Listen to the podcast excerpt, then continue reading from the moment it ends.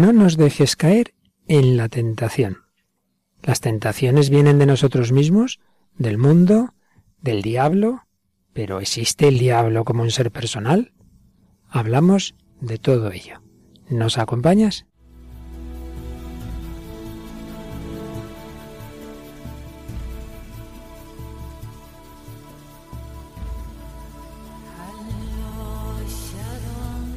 El hombre de hoy y Dios, con el padre Luis Fernando de Prada.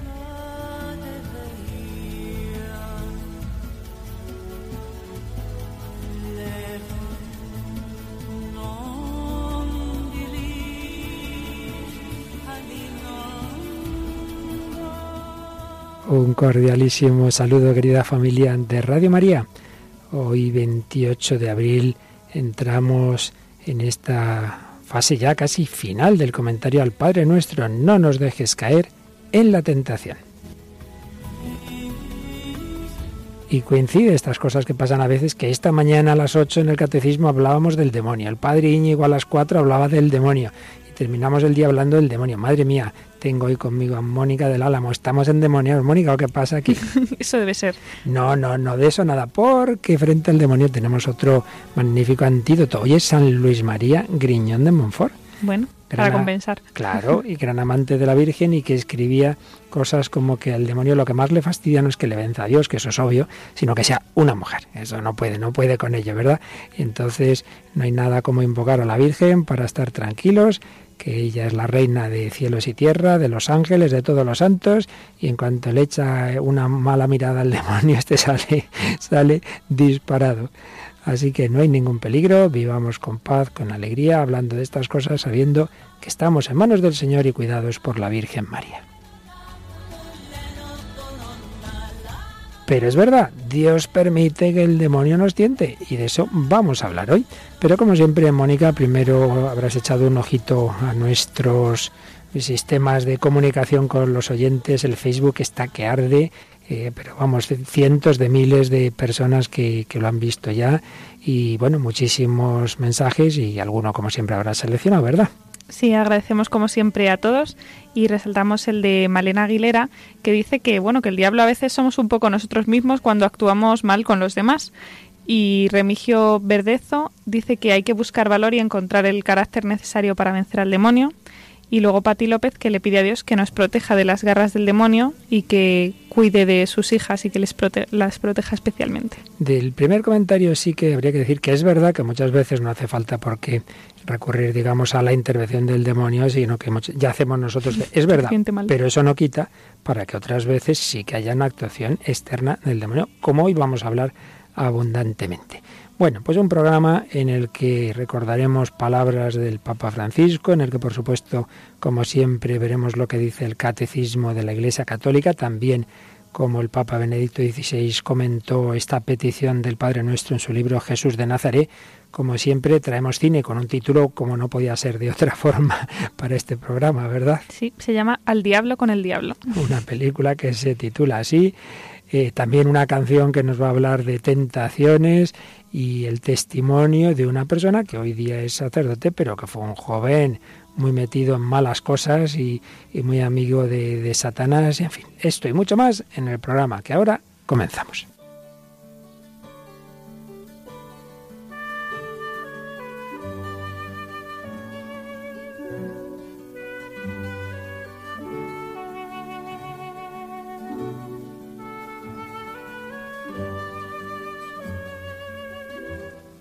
El Papa Francisco en la Jornada Mundial de la Juventud de Río de Janeiro, el 24 de julio de 2013, estaba en Nuestra Señora de Aparecida y en la Santa Misa se leyó ese fragmento del capítulo 12 del Apocalipsis donde aparece una mujer, decía el Papa, figura de María y de la Iglesia, que es perseguida por un dragón, el diablo, que quiere devorar a su hijo. Y comentaba el Papa, cuántas dificultades hay en la vida de cada uno, en nuestra gente, en nuestras comunidades.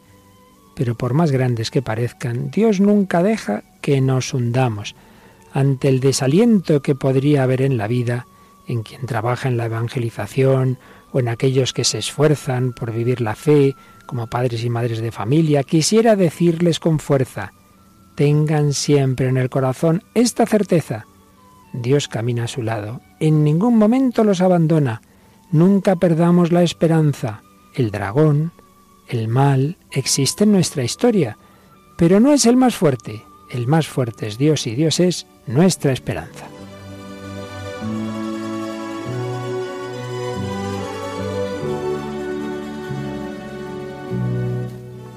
Pero podríamos preguntarnos si esto que dice aquí el Papa del mal es así el mal en general o está hablando de un ser personal. Y ahí podemos recordar una homilía en Santa Marta el 30 de octubre de 2014, donde el Papa recordaba que algunos han querido hacernos creer que el diablo fuese un mito, una figura, una idea, la idea del mal. No, no, no, no.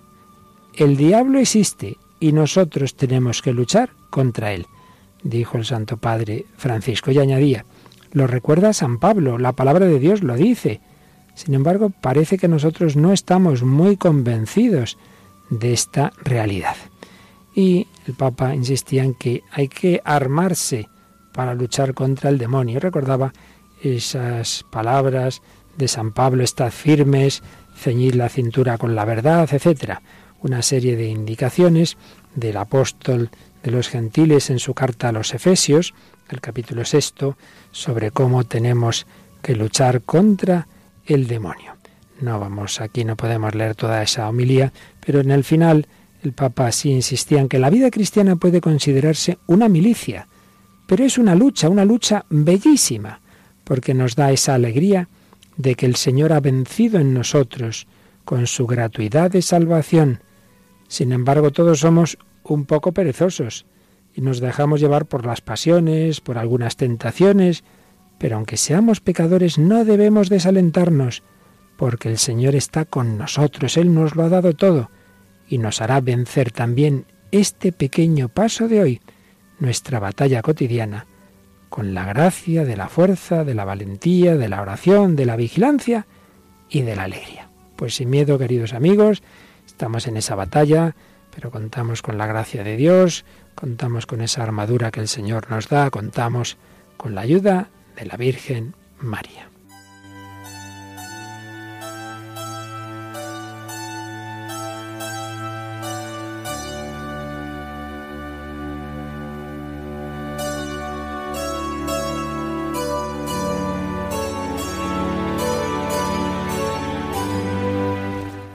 Pues vamos adelante a comentar un poquito esta petición. El último día veíamos perdona nuestras ofensas, como también nosotros perdonamos a los que nos ofenden, y el catecismo Mónica empalma, empalma con esa petición y por eso mira cómo comienza el número 2846. Esta petición llega a la raíz de la anterior, porque nuestros pecados son los frutos del consentimiento a la tentación. Pedimos a nuestro Padre que no nos deje caer en ella. Traducir en una sola palabra el texto griego es difícil. Significa no permitas entrar en, no nos dejes sucumbir a la tentación. Y pone a continuación una frase de la carta del apóstol Santiago, Santiago 1.13. Dios ni es tentado por el mal ni tienta a nadie. Al contrario, quiere librarnos del mal. Le pedimos que no nos deje tomar el camino que conduce al pecado, pues estamos empeñados en el combate entre la carne y el espíritu. Esta petición implora el espíritu de discernimiento y de fuerza. Pues ya con lo que nos ha dicho este número tenemos lo esencial para entender esta petición, pero vamos a ir profundizando en ella, Mónica. No nos dejes caer en la tentación, pero pero ¿quién nos hace estas tentaciones? ¿Cuál fue el primer pecado? ¿Cuál fue la primera tentación de la historia? Pues decirle que no a Dios de la desobediencia. ¿Pero cuál fue? ¿Cuál fue? ¿Cuál fue? Del demonio. No, no, ah, bueno, bueno, sí, no, bueno, sí, según se mire, yo cuando decía de la historia me refería a la historia humana. Ah, vale, vale, pues Adán y Eva. Claro, el pecado original. Por eso, si te parece, para entender un poquito más qué es esto de las tentaciones y quién es el que nos tienta, tendríamos que recordar que, como bien has dicho, hay un primer no a Dios, que tú ibas por ahí, no, no me daba yo cuenta, hay un primer no a Dios previo a la historia humana. Y por eso fíjate que cuando el catecismo habla del pecado original, que aquí no vamos a hacerlo, ya lo hicimos en su momento, y lo hacemos también en el catecismo, en el programa del catecismo, pero, vamos a recordar rápidamente que cuando el catecismo de la Iglesia Católica habla del pecado original, es el momento en el que nos explica, claro, que el pecado original hay una tentación y entonces nos explica quién es el que estaba tentando. Y por eso leemos por lo menos el inicio del número 391. Tras la elección desobediente de nuestros primeros padres, se halla una voz seductora, opuesta a Dios, que por envidia los hace caer en la muerte. La escritura y la tradición de la Iglesia ven en este ser un ángel caído, llamado Satán o Diablo. Así pues, eh, evidentemente, lo sabemos, los primeros hombres, que la escritura llama Adán y Eva, fueron tentados, fueron tentados, ahí aparece un símbolo, una imagen que es la serpiente, pero que representa a un ser real, al demonio. Pero ¿quién es el demonio? ¿Dios es que ha creado demonios o es que hay dioses malos? No, ya vimos en su momento que no hay más que un Dios bueno que ha creado todo bueno, pero eh, de entre los seres que ha creado existen los espíritus, los ángeles, que a los que Dios creó libres y que algunos de ellos pues se rebelaron contra Dios y son los que llamamos los demonios. Por tanto, Dios no ha creado demonios, pero mm, Dios ha creado ángeles, algunos de los cuales se hicieron demonios. ¿Y como padre, cómo deciden eh, digamos, pecar o cómo deciden eh, rechazar a Dios si ellos no tenían tentación, ¿no? Como Adán y Eva. No Muy profunda, claro. Así como Adán y Eva podían tener la excusa de decir, ah, que nos ha tentado aquí el demonio, ¿no? Pero a los, a los ángeles no los tienta ningún demonio porque no existía, está muy bien dicho. Bueno, hay que decir, en primer lugar, que aunque uno sea tentado o no tentado, el que peca es uno. Es decir, Adán y Eva tendrían más o menos atenuantes, pero desde luego no eximentes, que se dice en términos jurídicos, ¿verdad? No, no, no no, la tentación no arrastra de tal manera que uno pierda su libertad. Uno es invitado a hacer el bien por Dios y es invitado a hacer el mal por Satanás, pero invitado no quiere decir obligado. Por tanto, para empezar, dejemos claro que, que, si se comete un pecado lo comete el hombre libremente. Eh, y en el caso de los ángeles es verdad, ellos no tienen otro ser que les tinte el mal. Entonces simplemente que la criatura, la criatura que tiene una libertad finita eh, y una inteligencia y unas potencias siempre finitas no es Dios, toda criatura puede actuar mal porque ella no es la propia medida de sí misma. Entonces la medida es Dios, pero uno puede libremente eh, rechazar esa medida. Entonces, sin necesidad de la tentación de un demonio que no existía en ese momento, como bien has dicho, sin embargo, hay ángeles que, que prefieren no vivir desde Dios, sino desde sí mismos pero me estoy dando cuenta que también nos va a responder un poquito sobre ese pecado de los ángeles el número 392 del Catecismo. La Escritura habla de un pecado de estos ángeles. Esta caída consiste en la elección libre de los espíritus creados que rechazaron radical e irrevocablemente a Dios y su reino. Encontramos un reflejo de esta rebelión en las palabras del tentador a nuestros primeros padres. Seréis como dioses.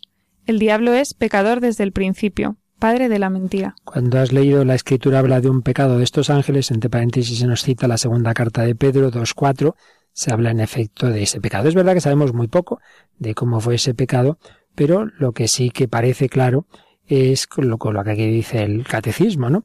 que es una elección libre de esos espíritus creados que rechazaron radical e irrevocablemente a Dios y su reino. Y podemos entender un poquito cómo fue esa rebelión por lo que ellos intentan transmitir a los hombres, ¿no? Seréis como dioses. Eso es, ese es en el fondo todo pecado, ¿no? Que uno pretende ser el Dios que dice lo que es bueno y lo que es malo. Yo decido, lo hago con mi vida como si yo me hubiera dado a mí mismo mi vida. Entonces yo digo que esto es bueno, cuando a veces decimos, oh, cada uno allá, cada uno con su conciencia, es como decir, yo digo que es bueno y que es malo, yo digo que es pecado o que, o que es algo, algo bueno. Pues esto es un poquito lo que se nos dice sobre quién es este que nos tienta o quiénes son estos. Pues ángeles que Dios creó buenos, pero que se rebelaron eh, frente a Dios y que desde que ya Dios ha creado al hombre, intentan transmitirnos su misma actitud de rebelión. Por eso, fíjate, ahora ya vamos al primer pecado de los hombres, al pecado original, y recordamos, resumimos rápidamente lo que nos dice el Catecismo 396. Dios creó al hombre a su imagen y lo estableció en su amistad. Criatura espiritual, el hombre no puede vivir esta amistad más que en la forma de libre sumisión a Dios. Esto es lo que expresa la prohibición hecha al hombre de comer del árbol de conocimiento del bien y del mal, porque el día que comieres de él morirás. Así pues, aquí tenemos una clave muy importante. Mira, eh, tanto a los ángeles como a los hombres Dios los invita a una relación de amistad. La amistad implica un mutuo amor, pero implica también la libertad. Y precisamente por la libertad el hombre puede aceptar o no esa amistad y aceptar a Dios como el que es, como el creador. Entonces volvemos a lo que decíamos antes. Solo Dios, que es el creador de todo, sabe lo que es bueno y lo que es malo. Comer del árbol del bien y del mal es un símbolo, es una imagen, pero una imagen muy profunda. A veces nos reímos de los símbolos de la escritura y tiene una teología detrás tremenda. Es como comer es asimilar. yo digo que es bueno y que es malo, yo lo decido. Pues no, eso solamente Dios lo puede decidir. Por tanto, eh, el demonio pretende transmitir a los hombres esa misma actitud soberbia de pretender ser como Dios. Estaba pensando, padre, que debe ser algo muy importante la libertad, ¿no? Que a lo mejor que lo que estamos muy acostumbrados a ella, pero para que Dios permita que entre el mal, ¿no? Digamos a costa de Sí, en efecto. Y más de una vez uno dice, mira, Señor, quítame la libertad porque es que hago cada estropicio. Pues no, no puede ser. Como yo digo a veces un poco en broma, está claro que las vacas no pecan, no pecan, ¿no? Pero tampoco pueden ir al cielo. Entonces hay que elegir, ¿qué preferimos ser? Claro, somos muy pillos. Entonces, no, no, yo quiero ser libre. Quiero ser libre, pero cuando el, hombre usa mal la libertad y un terrorista pone una bomba, ¡ay, cómo permite Dios! Vamos a ver, ¿Dios tiene que dejar al hombre libre, sí o no? ¿O es que pretendemos ser una especie de marionetas cuando Dios ve que vamos a hacer algo mal, tiro del hilo? Pues hombre, Dios nos ha quedado libre, pues, pues él corre el riesgo. Es verdad, es un riesgo y él sabía muy bien los muchos males que íbamos a cometer, pero en efecto sigue pensando que a pesar de todo es preferible crear, crear a un hombre libre porque la libertad es condición para el amor. Y todo el sentido de la creación es responder a la invitación del amor de Dios, los ángeles y los hombres. Por lo tanto, vale la pena, mía, vale la pena, aunque nos llevemos disgustos eh, de nuestro mal uso de la libertad. Y de hecho, pues está ese primer pecado del hombre, dice el 397, que tentado por el diablo, el hombre dejó morir en su corazón la confianza hacia su creador, abusando de su libertad lo que nos estabas diciendo. Y fíjate, sobre todo, está expresado lo que es el pecado original y en el fondo todo el pecado y por tanto toda, con todo consentimiento a la tentación en el número 398. En este pecado el hombre se prefirió a sí mismo en lugar de Dios, y por ello despreció a Dios. Hizo elección de sí mismo contra Dios, contra las exigencias de su estado de criatura, y por tanto contra su propio bien. El hombre constituido en un estado de santidad estaba destinado a ser plenamente divinizado por Dios en la gloria. Por la seducción del diablo quiso ser como Dios, pero sin Dios antes que Dios y no según Dios. Muy profundo. Claro que también Dios quiere divinizarnos, claro que Dios quiere darnos la eternidad, la felicidad, si el tema no está en eso, el tema está en el cómo. Y es si lo hacemos aceptando los caminos del Señor, con la humildad, claro que Dios quiere que lleguemos a Él y seamos partícipes de su naturaleza divina. El problema está en hacerlo sin Dios, antes que Dios y no según Dios. Una cita que el catecismo hace de San Máximo Confesor. Pues bien, ese fue el pecado original, pero en el fondo eso está detrás de todo pecado. El Papa Benedicto XVI, en su libro Jesús de Nazaret, eh, al explicar esta petición, hacía alusión al libro de Job, eh, aquel hombre que le ocurrieron tantas desgracias, decía Benedicto XVI, que ahí vemos un anticipo del misterio de Cristo. Job, que sufrió tanto, pues era una especie de profecía de, Jesucristo. Pero decía también, Satanás ultraja al hombre para así ofender a Dios, su criatura. Si Dios ha creado al hombre y el hombre se porta mal, pues es una manera de, de atacar a Dios. Mira, mira, mira lo que hace este que tú has creado a tu imagen y semejanza. Es una criatura miserable. Todo lo que parece bueno en el hombre es fachada, fíjate. Eh, Job se porta bien contigo porque le va bien, pero ya verás tú cómo le vaya mal. Es un poquito como empieza ese libro de Job. Satanás quiere demostrar que si se le despoja de todo a Job, acabará renunciando muy pronto también a su religiosidad. Así, decía Joseph Ratzinger, Dios le da a Satanás la libertad de someterlo a la prueba, aunque dentro de límites bien definidos. Dios deja que el hombre sea probado, pero no que caiga. Job no va a caer, pero va a ser probado. Aquí aparece de forma velada y todavía no explícita el misterio de la forma vicaria que se desarrolla de manera grandiosa en Isaías 53. Aquí se refiere, se refería a Benedicto XVI a que Job es un anticipo del siervo de Yahvé, del que habla el profeta Isaías, que va a ser Jesús, cuyos sufrimientos nos van a justificar a todos. A través de su fe puesta a prueba en el sufrimiento, Dios restablece el honor del hombre. Así, los sufrimientos de Job anticipan los sufrimientos en comunión con Jesucristo, que restablece el honor de todos nosotros ante Dios y nos muestra el camino para no perder la fe en Dios, ni siquiera en la más profunda oscuridad. En fin, temas profundos, temas delicados, así que si te parece, Mónica, vamos a bajar un poquito de la teología al cine y nos recuerdas esa película que nos, que nos traes hoy.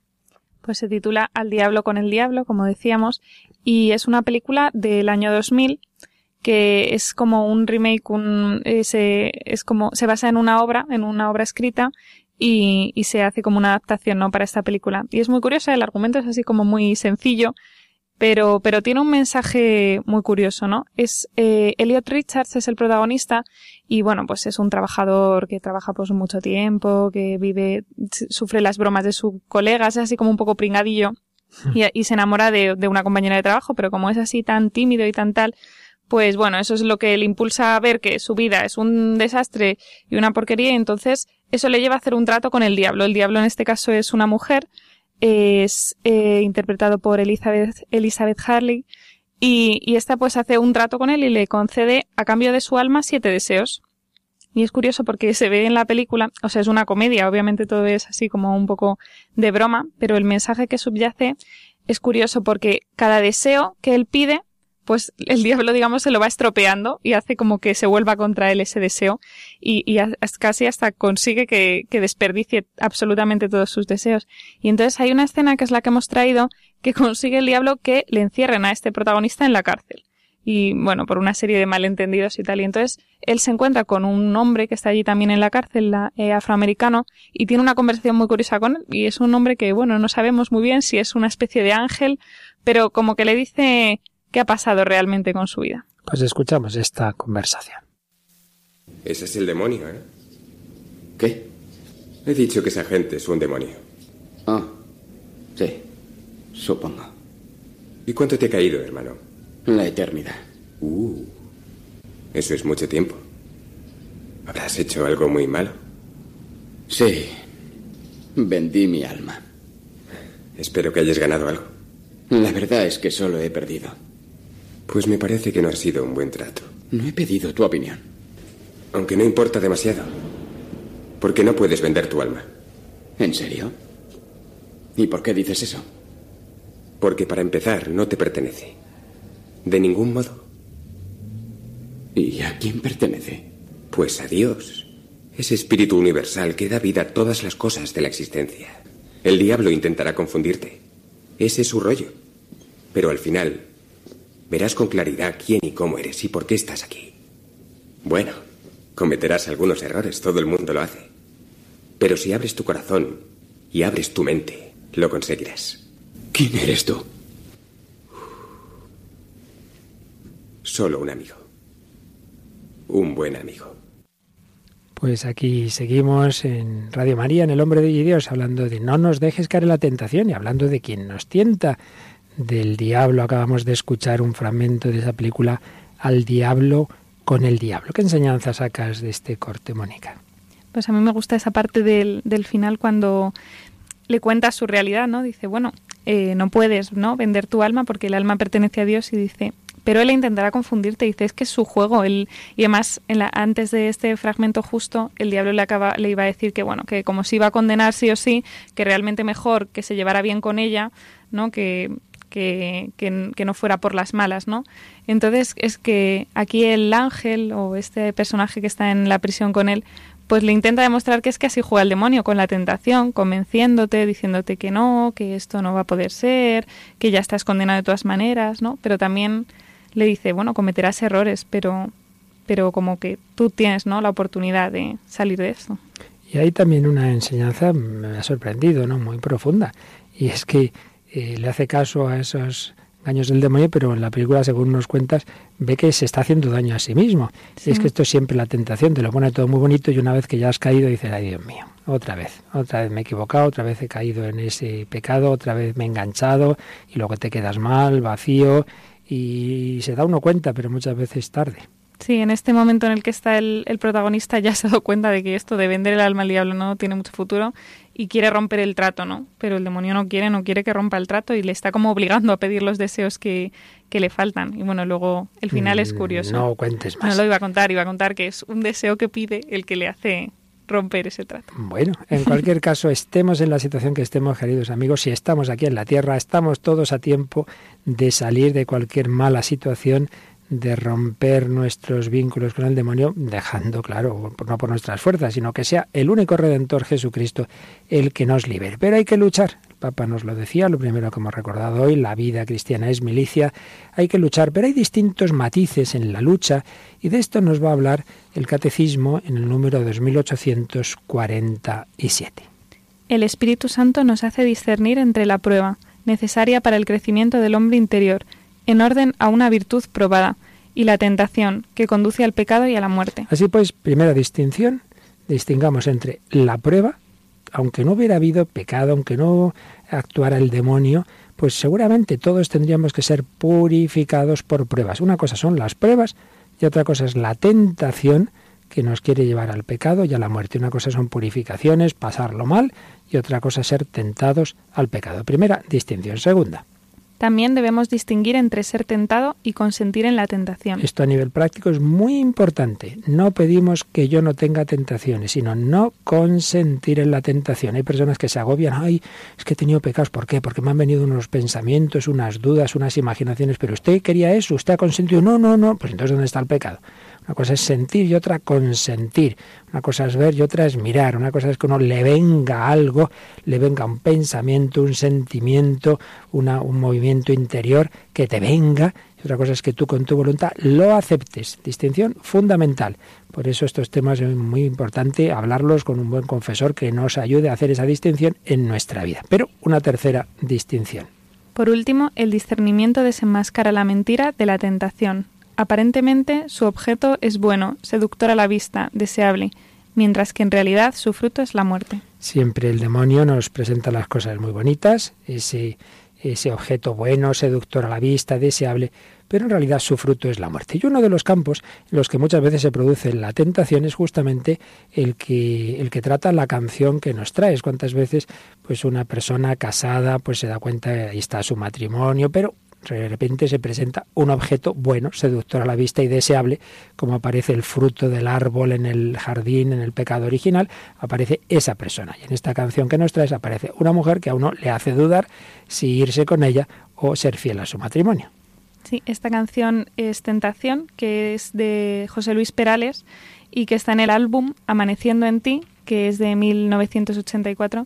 Y bueno, José Luis Perales casi da hasta vergüenza presentarle, ¿no? Pero bueno, es un cantautor español que ya acaba de cumplir 70 años. Nació en Cuenca y suele cantar pues baladas románticas o pop, pop, latino, incluso jazz también. Y sin duda yo creo que por el sentido de sus letras está claro que tiene la fe católica. Pues vamos a escuchar esta canción Tentación.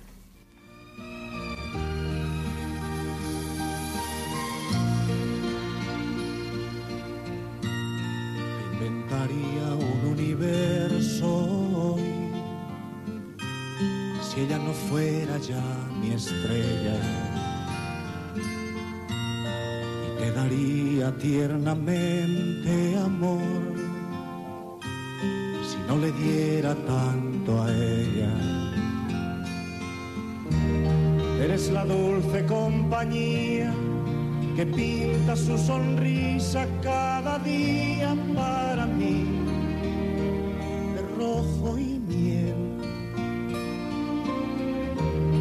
Eres la dulce tentación, la fuerza que me empuja cada día a ser infiel, a ser infiel.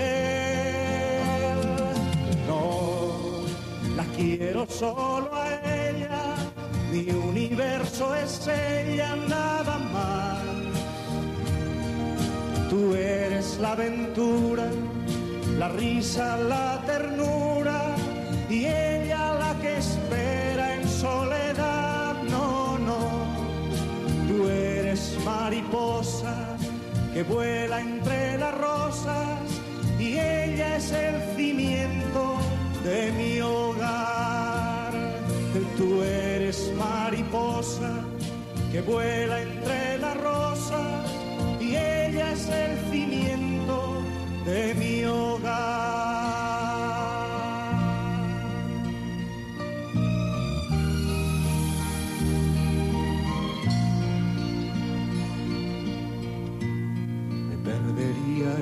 Silencio hoy. Si no pensara tanto en ella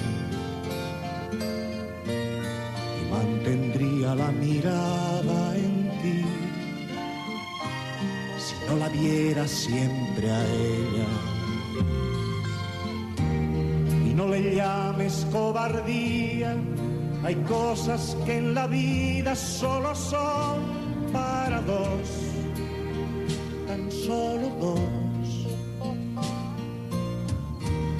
compatible la mentira con algo transparente, hermoso y frágil como es el amor. No, la quiero solo a ella mi universo es ella nada más. Tú eres la aventura, la risa, la ternura y espera en soledad. No, no, tú eres mariposa que vuela entre las rosas y ella es el cimiento de mi hogar. Tú eres mariposa que vuela entre las rosas. Tú eres mariposa, pero ella es el cimiento de mi hogar. La tentación nos presenta lo fácil, la diversión, lo aparente, pero lo verdaderamente importante, lo profundo, lo que sostiene nuestra vida, nuestra familia, nuestra felicidad, no está en esa apariencia. Estamos hablando de la tentación, Estamos hablando de esa petición del Padre Nuestro en Radio María, en El Hombre de Dios, Mónica del Álamo y un servidor, Padre Luis Fernando de Prada. No nos dejes caer en la tentación. Estamos en esa lucha, estamos en esa prueba todos. Pero fijaos, queridos amigos, que el catecismo ha dicho que hay que discernir entre la prueba y la tentación.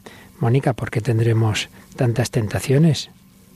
Qué te parece? ¿Que es necesario esto de pasar tentaciones? Pues debe ser, ¿no? Porque si no, es que Dios está jugando al parchís con nosotros. Sí, pues vamos a ver esta distinción, ¿verdad? Por un lado, pruebas hay que pasar sin ninguna duda. Y en este sentido, de nuevo, nos puede ayudar Benedicto XVI en, en Jesús de Nazaret, porque mm, recuerda que también el libro de Job nos ayuda a distinguir entre prueba y tentación para madurar, para pasar cada vez más de una religiosidad de apariencia a una profunda unión con la voluntad de Dios, el hombre necesita la prueba. Igual que el zumo de la uva tiene que fermentar para convertirse en vino de calidad, el hombre necesita pasar por purificaciones, transformaciones, que son peligrosas para él y en las que puede caer, pero que son en el camino indispensables para llegar a sí mismo y a Dios. El amor es siempre un proceso de purificación, de renuncias, de transformaciones dolorosas en nosotros mismos y así un camino hacia la madurez. Dice, pues como todos los santos han tenido que recorrer ese largo camino de purificación interior hasta llegar a esa máxima libertad, un camino de maduración en el que acechaba la tentación, el peligro de caer, pero no obstante un camino necesario.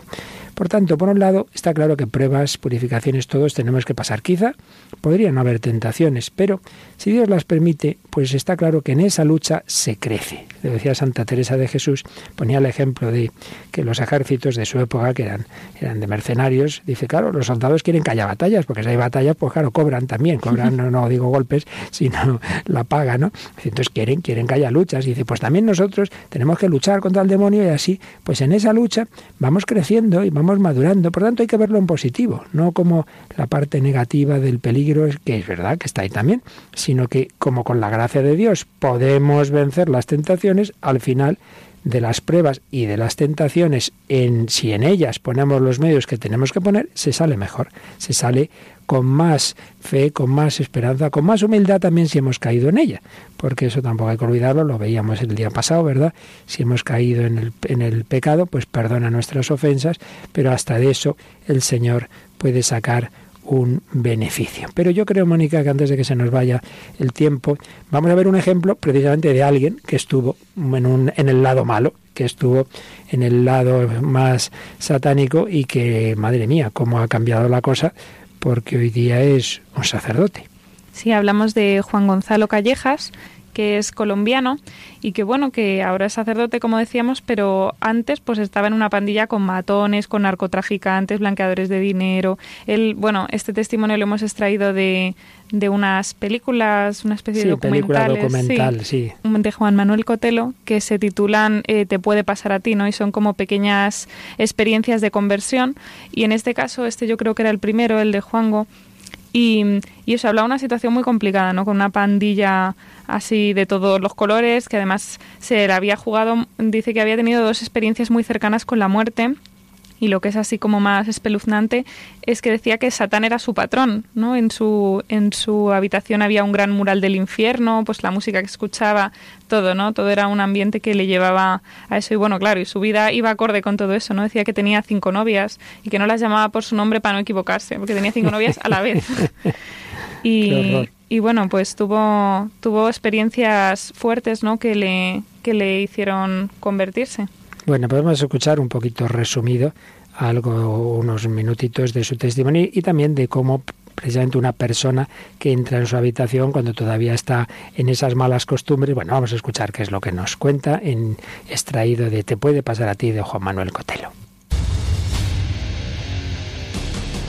¿Qué pasa? Mi mamá eh, invita a un, grupo pues, de la Renovación Católica Carismática, un grupo de oración a que fuese a casa y precisamente uno de ellos pues estaba contando pues que con el don que el Señor le había dado pues le había tocado asistir y ayudar a muchos sacerdotes en, en el tema del exorcismo y sacar demonios de las personas. Y cuando escuché ahí el demonio, yo dije, uy, están hablando del patrón, vamos a ver qué.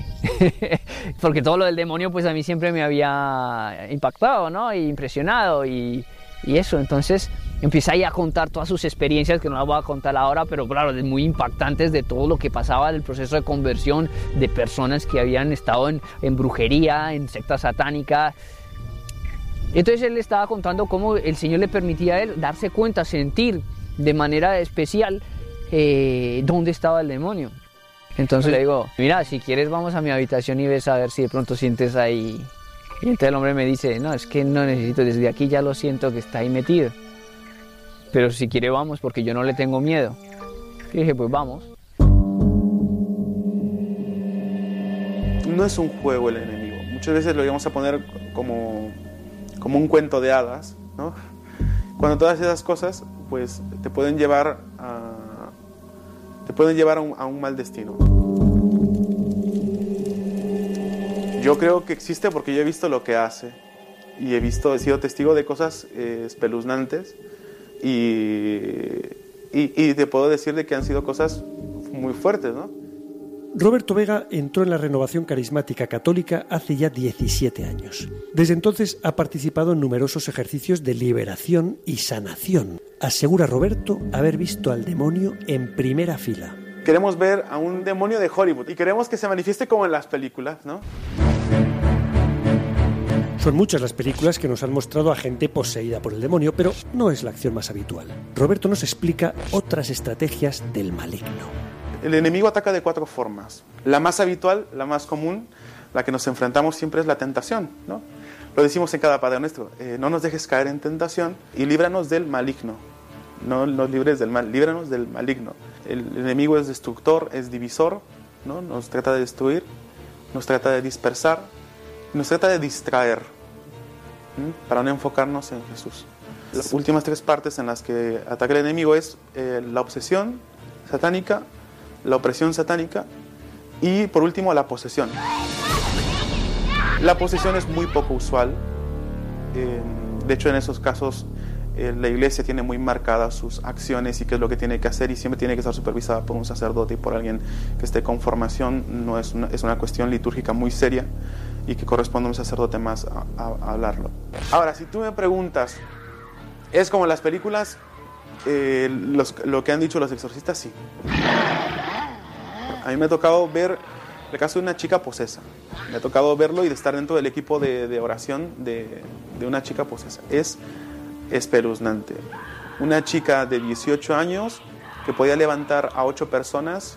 Me ha tocado ver cómo sacan espuma por la boca, me ha tocado ver que, hablan otro idioma, con que no lo pueden entender. Y, eso es, eh, de eso sí te puedo decir que lo he visto y que existe, ¿no?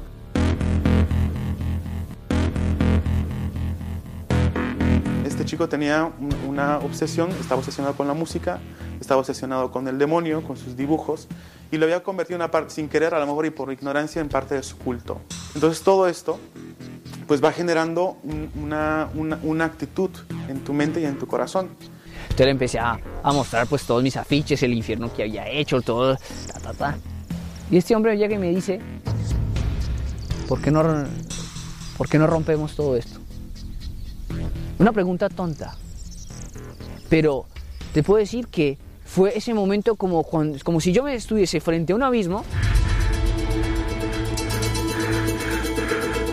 y alguien me pide, salta que Dios te espera.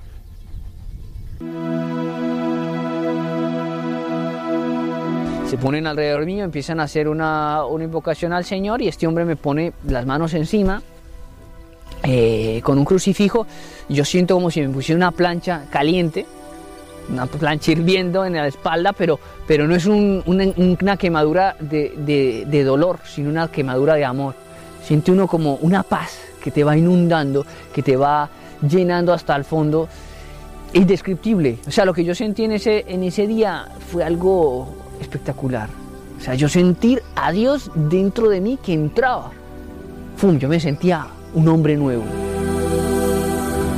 Era el testimonio de este hoy sacerdote, Juango, que le llaman, pero que estaba totalmente en el bando del demonio, lo llamaba su patrón, lleno de imágenes, de él mismo hacía esos dibujos del infierno, música satánica, en fin, todo en esa línea y cómo esa visita de esas personas a su habitación es ese primer paso eh, de ir saliendo de todo ese mundo. Luego contarán el testimonio que empieza a rezar, que empieza a ir a misa, pero que le costó muchísimo dar el paso a la confesión, que le daba mucha vergüenza y que cuando lo dio, pues es cuando realmente cambia todo. Y en fin, sigue el proceso hasta el punto, como decimos, de que hoy es sacerdote. Pero en fin, lo que nos interesa hoy sobre todo es que nos demos cuenta de que podemos, por desgracia, ir abriendo ventanas y puertas al demonio cuando vamos cediendo las tentaciones y no digamos si nos metemos en cuestiones delicadas de tipo espiritismo, de, de, invocaciones al demonio, de vender el alma al demonio, como nos contabas, Mónica, en esa película,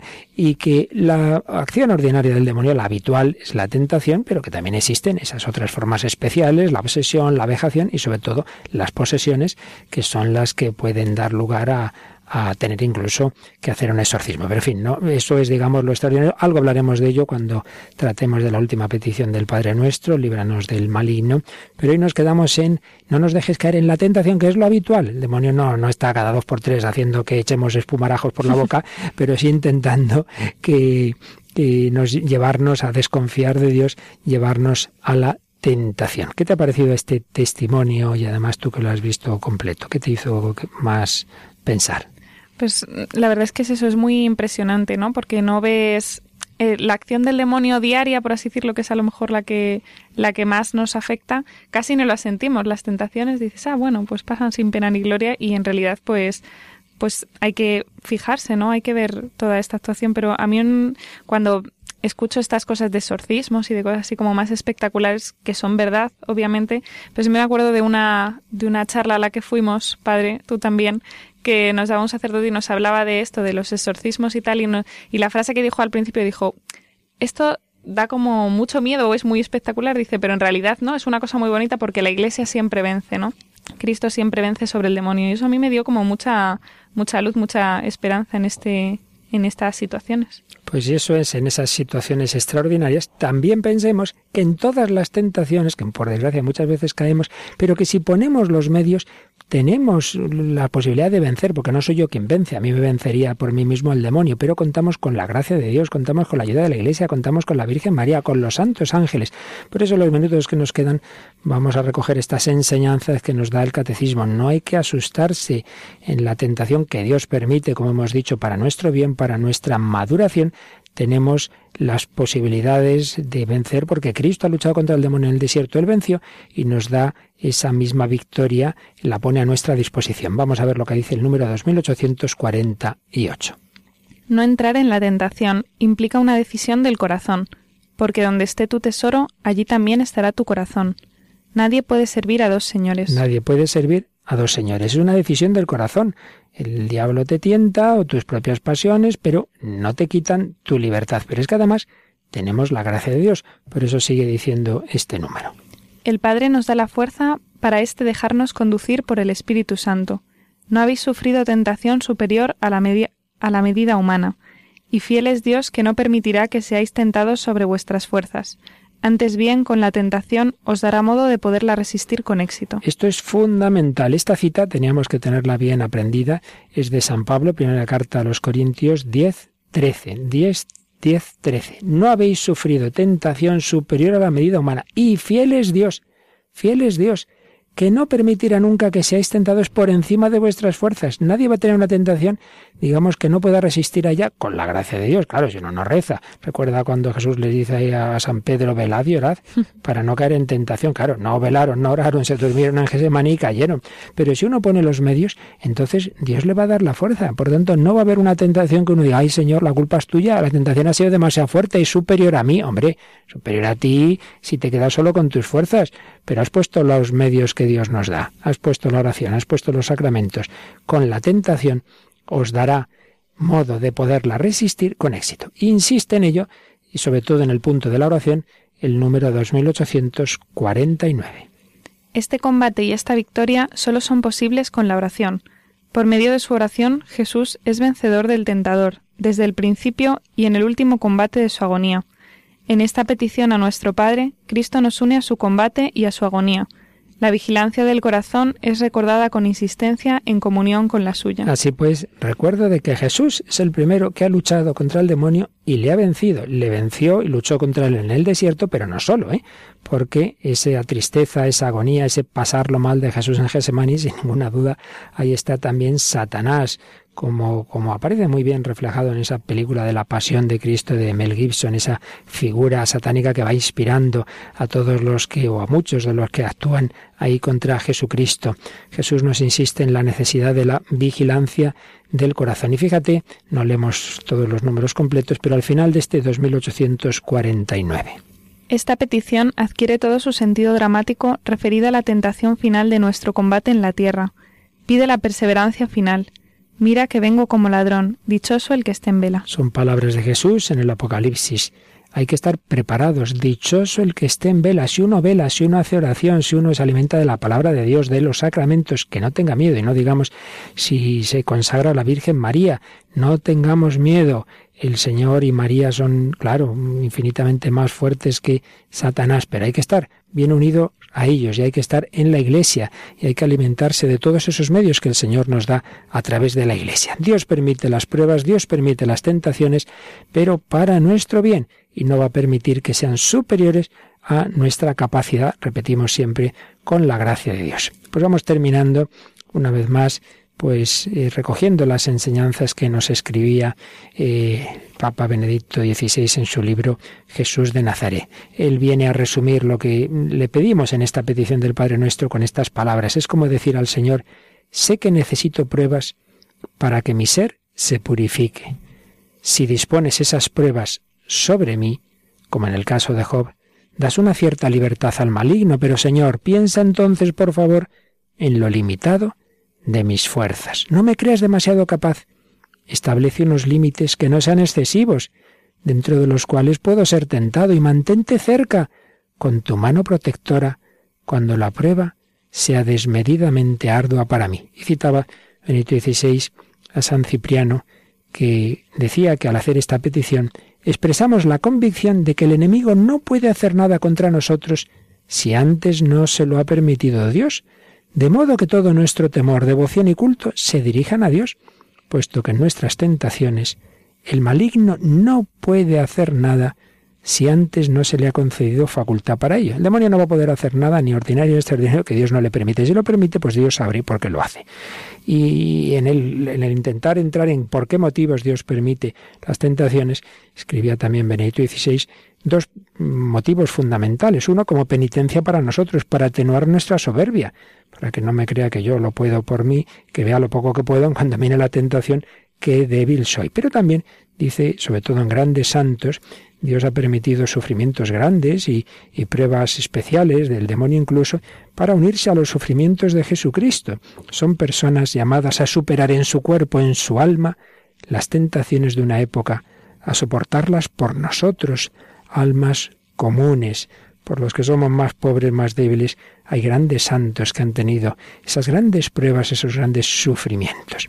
Así, terminaba Benedicto XVI, en esta petición debe estar incluida, por un lado, la disponibilidad para aceptar la carga de la prueba proporcionada a nuestras fuerzas y por otro, la petición de que Dios no nos imponga nada más de lo que podamos soportar. Y así es, queridos amigos, no tengamos miedo, pero vamos a pedirse una, una, vez más al Señor, como hacemos en estos programas, con otra versión del Padre Nuestro, el llamado Padre Nuestro gallego, y ahí le pedimos al Señor que no nos deje caer en la tentación.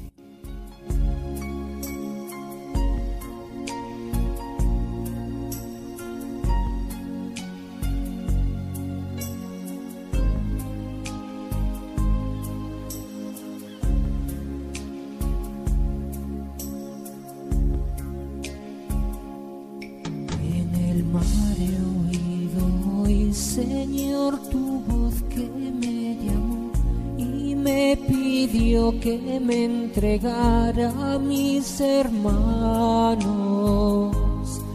Esa voz me transformó, mi vida entera ya cambió y solo pienso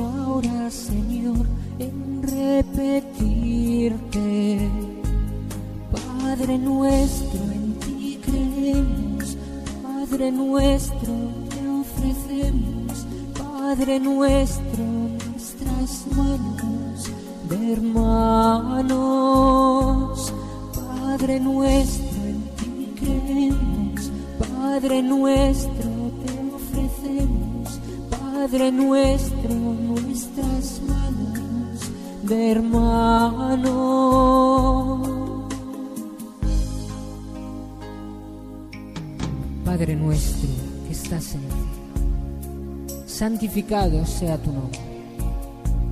Venga a nosotros tu reino. Hágase tu voluntad en la tierra como en el cielo. Danos hoy nuestro pan de cada día y perdona nuestras ofensas, como también nosotros perdonamos a los que nos ofenden. No nos dejes caer en tentación y líbranos del mal. Cuando vaya a otro lugar, tendré, Señor, que abandonar a mi familia, a mis amigos por seguirte. Pero sé que así algún día podré enseñar tu verdad y de la mano del hermano repetirte. Padre nuestro, en ti creemos, Padre nuestro, te ofrecemos, Padre nuestro, nuestras manos de hermanos.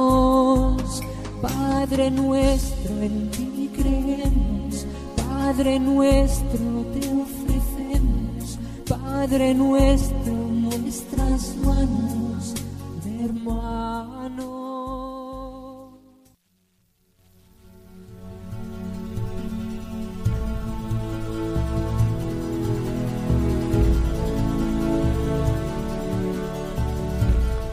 No nos dejes caer en la tentación. No es que no tenga tentaciones, nos hacen falta, no nos gustan, nos hacen pasarlo mal. Pruebas, tentaciones, diversos sufrimientos. Jesús pasó por ellos, Jesús venció. María está con nosotros. No tengamos miedo. Fiel es Dios, que no permitirá que la prueba supere vuestras fuerzas. Con mucha paz, con mucha alegría rezamos el Padre nuestro sabiendo que el Señor nos va a dar todo lo que necesitamos. Bueno, pues seguiremos, seguiremos, porque nos queda todavía rematar esta petición con la última. Líbranos del mal, del maligno, que es el origen de tantos males. Bueno, ya hablaremos de todo ello, pero entre tanto, pues que recemos muy a fondo y, y contamos, como siempre, con vuestros comentarios, con vuestras sugerencias. Por una parte a través del correo electrónico que es el hombre de hoy y Dios arroba radiomaria.es o también a través del Facebook en el hombre de hoy Dios o a través del Facebook de Radio María. Muy bien, y por supuesto, pues ya sabéis que podéis pedir este programa o todos los anteriores, todos los comentarios del Padre Nuestro, pues llamando al 902-500-518 o a través de nuestra página web www.radiomaria.es. Seguimos unidos, queridos amigos, en el Señor como hijos de Dios que nos dirigimos al Padre. Gracias a Mónica del Álamo. Hasta el próximo día, Mónica. Hasta el próximo día. A nuestra Rocío en el control que hoy no dice ni pío porque está sin voz. Y a todos vosotros, queridos amigos y oyentes, que formáis con nosotros esta gran familia de Radio María.